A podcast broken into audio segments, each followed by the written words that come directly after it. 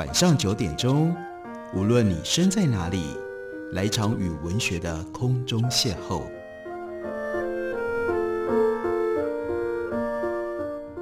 杨照谈书，邀您一同遨游文学世界，认识古今中外的经典之作。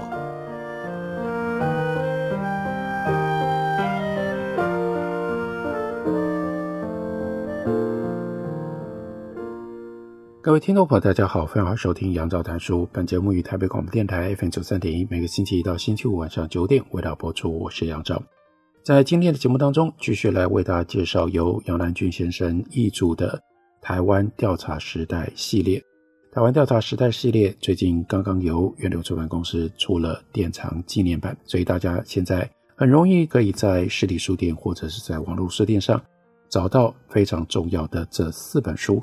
分别是森丑之助的《生番行脚》，鸟居龙藏的《探险台湾》，伊能嘉矩的《台湾踏查日记》，以及今天特别为大家介绍的伊能嘉矩平埔族调查旅行。我们看，在一八九七年，伊能嘉矩呢，他写了通信寄回到东京，在东京人类学会的杂志上面表达了他用什么样方式去探索平埔番的历史。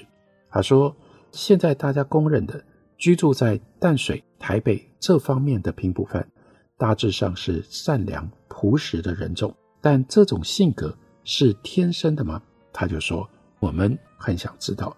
为了要寻求史实，所以呢，他先涉猎了旧文献，结果就在淡水厅志里面找到了一段关于北投社的记载，说的是清康熙三十八年（一六九九年）五月，北投社一带的各番社，他的主帐，这个主帐其实是一个通事，他叫做 Kim Yong。他想要娶北投社社番马里号的女儿，马里号因为女儿还很小，所以就拒绝了婚事，说等到女儿长大一点再嫁。但是呢，这个 Kim Pyo 他听到了这句话就很生气，把马里雍号绑在树上鞭打。马里雍号就向他的头目去泣诉，这个头目叫做 Perian，他就率领众番射杀了 Kim Pyo 以及附和他的部下。在更早的时候，在新竹以南的通霄社，当然应该就是通霄，有一个社番，他的名字呢叫做托凯，他作乱，北部的 Perian 和他们通谋，想要在北部叛乱。当时有一个清朝水师把总的巡哨员，就秘密的把船停靠在附近的海口，利用别社的番人诱出了 Perian，把 Perian 捆绑起来，用船强制带走。从此，各番社才向清廷要求归附。另外，康熙三十六年，郁永河来到了台湾。他在游历台湾各地之后，写下了《拜海纪游》。他就提到了马绍翁内北投社，他们在黄山，也就是阳明山附近。这里呢，有很多的硫磺，毒气蒸晕，触鼻昏闷。诸番呢，常常用糖水洗眼睛，然后从这里隔着官渡门。巨港依山逐海，划着船进入，地非常的险固，所以呢，他们常常杀汉人。如果遇到官军来，他们就窜逃。但北以北的诸番，这里是最难治理的。从这样的记录可以想见，伊能嘉矩他去访查的那个时代的平埔番，在两百年前是如何的凶猛。不过现在在北投社附近已经完全不一样了，开设了温泉设备。每当夏天天气炎热的时候，还有很多来这里纳凉的浴客，非常的拥挤。两百年前被看作是嗜杀难治的樊篱地区，这个时候摇身一变，成为欢乐的温泉乡。由此我们就可以知道，地理经常变迁不定，人事的变迁也日新月异，有不进则退的道理。伊能嘉矩接着说：“我曾经十几次到北投社实地调查平埔番。”发现过去被认为淡北番东最凶猛的北投番，今天已经几乎成为最善良、最朴实的国标本。可以看得出来，番人的性格经历了多大的变化。依照北投社番的记忆，他们是在康熙末年向清朝归附的，渐渐就改变了性格。到了乾隆五十三年（一七八八年），林爽文作乱的时候，淡北方面几乎落入叛军之手。当时淡北的平埔番却是协助清军防止贼军进入而有功劳。这件事情证明了各色平埔藩那个时候都已经归化变成了良民。据说屯藩的制度就是在那个时候所创办的。啊，接着特别的说明，屯藩制度是一种屯田兵的组织，旧淡水县十九社就是这些屯藩的地区，而屯租主要是为了让各社向屯藩提供口粮而制定的。那么当年的清廷是采取了什么样的手段来达到化育藩人这种效果的呢？康熙末年有名的兰亭院，他向清朝奏请在台抚藩的计策，他就说。以杀止杀，以藩和藩，征之使魏，抚之使顺，辟其土而据我民焉，害将自息。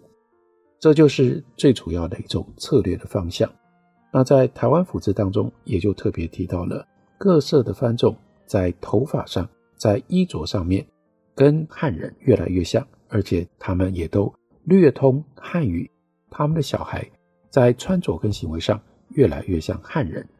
接下来，伊能嘉矩还提到，在旧淡水县十九平埔藩社当中，他竟然发现有一些平埔藩有秀才身份，而且呢，他还列出来，比如说毛少翁社有翁文清，雷朗社陈春正、陈春辉、陈春华，这很显然是一家人。另外呢，大基隆社有陈若书，百街社有陈宗潘，这些都是已经考上了秀才的平埔藩人。从这个事实就知道，人的性格是可以借人为的手段彻底改造的，让他们变成另外一种人。伊能嘉矩也就特别说，常常有人会问我，现在台湾的生番要怎么样教化，教化的程度又如何呢？然后就说，我现在引用古籍跟大家一起温故知新。大概在乾隆九年、十年当中，以巡台御史身份巡查台湾的，称之为叫做。六十七，六十七，他是一个满洲人，这个名字就叫做六七。他是乾隆九年曾经担任巡台御史，他写下了《采风图考》这一本书的记载，可以看出教化之甚。这个巡使呢，按年巡历南北二路，抚赏藩篱，宣布圣哲。到了一社，这个土官妇女掩云在马前，那义甚情切，有的呢跪下来。有的呢，送东西，贡献东西，所以特别叫做手顶资盘呈野食，指的是什么？头顶着麻薯送给大官。那不过呢，大官原来不认识，因为这些东西在平埔族的语言里面称之为叫做都督。那这是可以看得出来，他们对于清廷的官员已经有了这样服从的仪式。伊能嘉举接着解释，我们所谓的台北平原。是三条河流分别从东方和南方所流经的地方，河流之后由西边流出去，流入以外的地方现在看不到水泽了。但是距今两百年前，这台北平原靠北的地方好像是一个大湖。目前位于西南河岸平原的毛少翁社，那就是社子一带；而位于纱帽山路高处的毛少翁社。后来是因为害怕地震再度发生，所以呢，他们搬到了新的地方。最后，在经过了一次沧海桑田之变，大湖的水被泥土掩埋，而变成了平地。毛少翁社的社番不能够忘怀故乡之地，部分又从迁徙地搬回河岸平原的故地，所以在《拜海记游》当中提到毛少翁社等三社，但是呢，现在已经有很大很大的差别了。只能够用藩社的名称帮助我们了解藩社的变化而已。然后在文章里面，伊能家矩又解释了平埔藩他们如果有什么样活动，都要先占卜吉凶，然后行事。例如说，他们入山狩猎时候，如果遇到了鸟兽在队伍的前面横飞或者是横行，这就是凶兆，绝对要立刻停止，不能够继续打猎。又例如说，男女青年结婚。在还没有订定婚约之前，男的呢要去睡觉，要特别去求梦，因为梦到的是吉兆或者是凶兆，也就是主灵在宣示可不可以成婚。得到吉梦的时候可以结婚，得到凶梦就不可以。订定婚约的时候，男方跟女方互赠一套衣服。另外呢，平埔族有他们的宗教观念，但北方面的平埔番以前都是每一年的春秋两季各办一次会饮的仪式，用来祭拜祖先。毛少翁氏也有向祖灵祈求治病的传说，所以经过了整理，英能家具特别提到平埔番他们的宗教观念：第一，他们有祭祖的遗风；第二，他们相信灵魂不灭；第三，他们相信可以借由祈祷沟通幽冥两界；第四，他们有特别的叫做梦谱，借由到底做了什么梦，然后呢来决定梦中的吉凶。就表示这是祖先或者是祖灵所传递的讯息，所以用这种方法，印了家具在他通信里面帮我们保留下来。那个时候的平埔族还稍微遗留跟汉人没有完全一样，还没有完全被汉化的一些生活的习俗。我们休息一会儿，等我回来继续聊。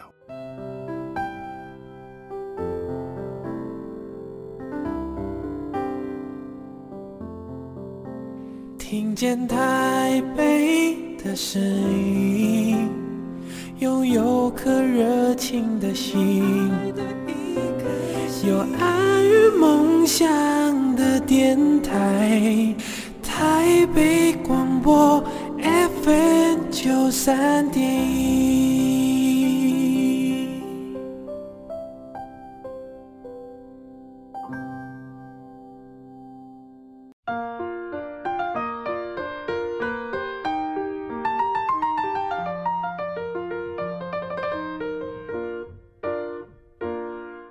感谢您继续收听《杨照谈书》。本节目于台北广播电台 FM 九三点一，每个星期一到星期五晚上九点为大家播出到九点半。今天为大家介绍的是英能家矩的平埔族调查旅行。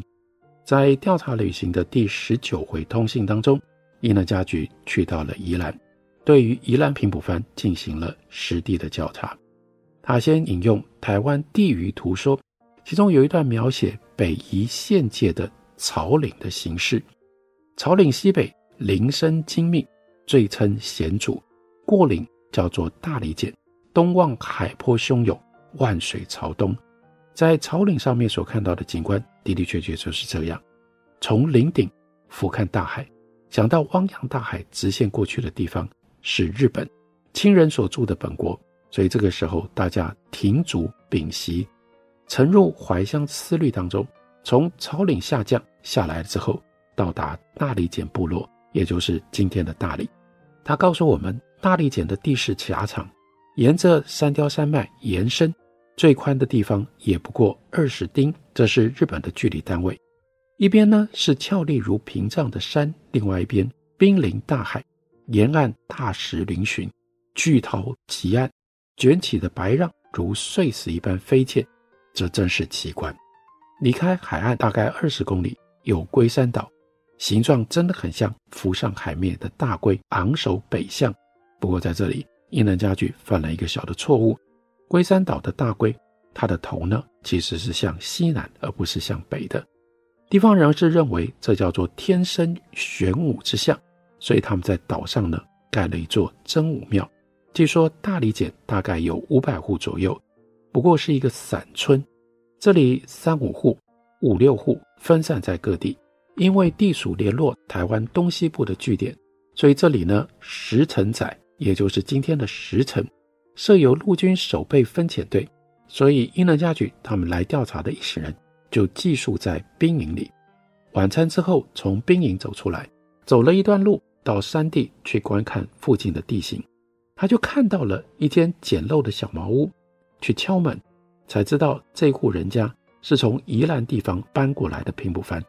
根据主人的说法，宜兰的平地人多耕地少，为了生计，所以他们从本社分离出来。迁来的年代已经忘记了，有可能是几十年前的事了。主人又说，他的祖先的名字叫做 Queen。这里一共有三户，十六个人。伊能家矩去访问的时候，平埔番老夫妇刚吃过晚饭，看到他们觉得很高兴。老妇六十五岁了。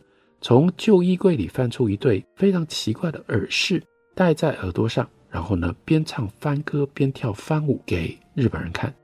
这一对耳饰是他们在规划清朝之前所用的，平常不会戴，只有在每年两次祭祖的时候才戴上去参加歌舞。伊能嘉矩还想去访问别家，但是这个时候天黑了，只好回去。临走的时候，刚好有一个十六七岁的少年和一个十四五岁的女孩，他们从外地回来，他们就用流利的平埔番语交谈。这个平埔少年老远的把伊能嘉矩护送回他所住的兵营门口。十月九号从石城仔出发，经过了番薯寮，这是今天大里的一部分，然后呢，再往下到了大溪，接着到了金方湖，这是今天大溪跟耿坊。两地中间的这个地方，根据姚莹的《台北道里记》记载，番薯寮跟大溪两处本来设有隘寮，派爱丁在这里防御生番的攻击。金邦湖靠近山的地方有平埔番，称之为叫做迪美福社，总共有九户人家，二十五个人。社番就说，几十年前他们从宜兰地方迁过来，祖先的名字呢叫做玛利亚。社里面一个四十五岁的老妇也就表演了番舞给日本人看。他们不像汉人用椅子，平常呢，他们就坐在地面的草席上面，保持双脚向前伸直的姿势。我会看到番妇用这种姿势在做编织的工作。我想这种动作是传统的习俗。接下来往北关庄，到这里听说也有平埔番社，就前往访问。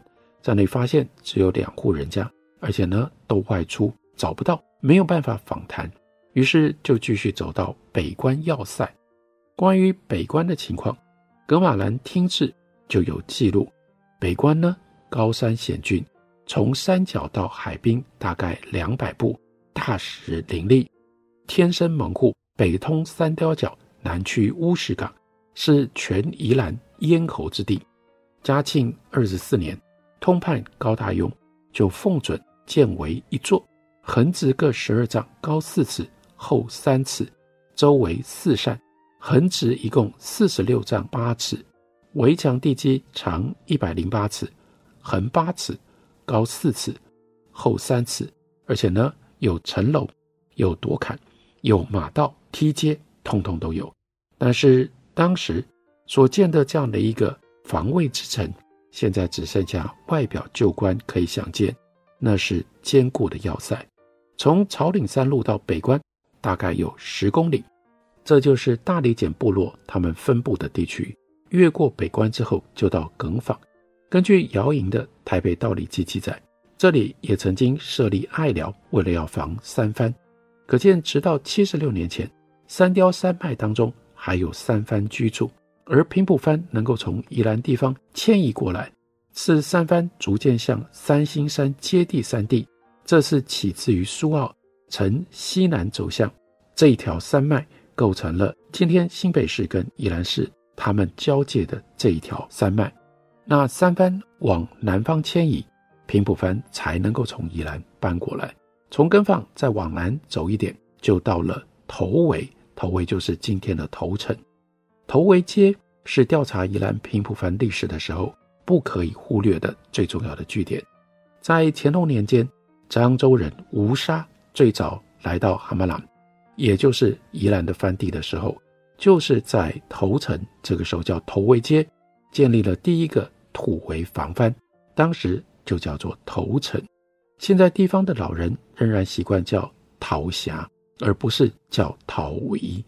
桃围头围街是北道的一个大市街，地势平坦又临海，而乌石港就是这里的港口。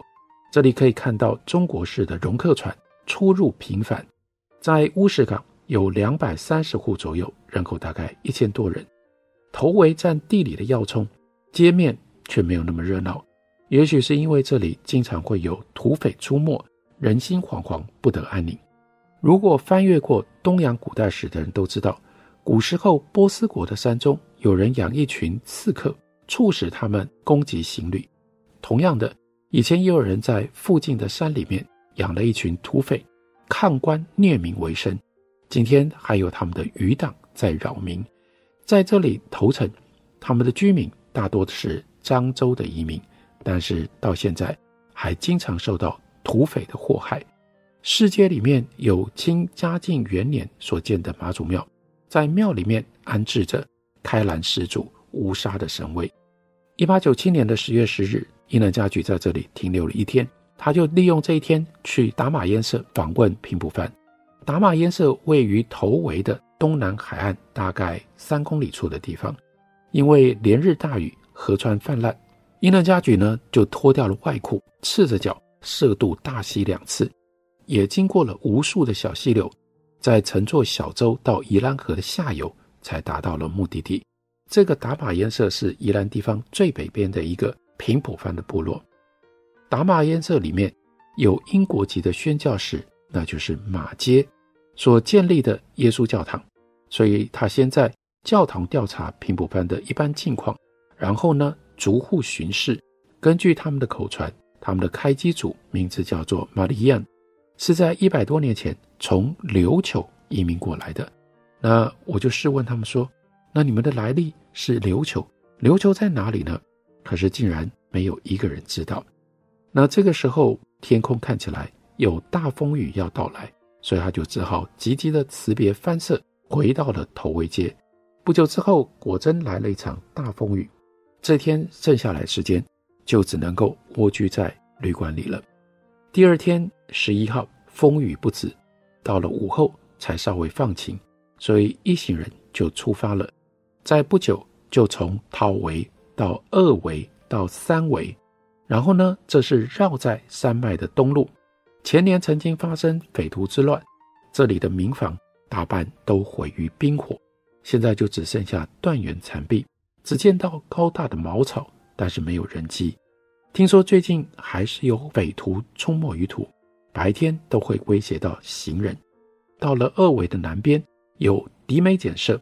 有人警告说，如果要去那里，路途上的安全无法保证，所以就只好放弃，继续走到三围。那里有一个市街，叫做礁溪，在这里本来有一百户左右，但是呢，全市街在匪乱当中被焚烧，三分之一的民房只剩下一堆残破的房屋基石。再往前走，经过了四围，渡过宜兰河，那最后进入到宜兰城的北门。宜兰城建于嘉庆十五年（一八一零年），距离这个时候伊能嘉矩去的时候有八十七年的时间。这是位于巴里沙平原的东端，四周是以土墙防护着，城墙外边有外壕环绕着，四面各有城门。城内大概有两千户，人口有六千，漳州人最多，然后是泉州人，广东人就少得多了。台湾是汉族新近移住的地方。而宜兰的开拓还不到一百年，是新开之地，所以地方性的习俗还没有固定下来。正因为如此，这个时候伊能嘉矩去到了宜兰，他就把那个时候还没有完全固定下来的宜兰，包括平埔族跟汉人互动的各种不同的情况，在生活上面的许许多多的细节，记录在他的通信当中。而这些重要的通信，就由杨南郡。把他们集合在一起，经过翻译，经过注解，给了我们这样一本重要的调查之书《平埔族调查旅行》，介绍给大家，推荐给大家。感谢你的收听，下礼拜同一时间我们再会。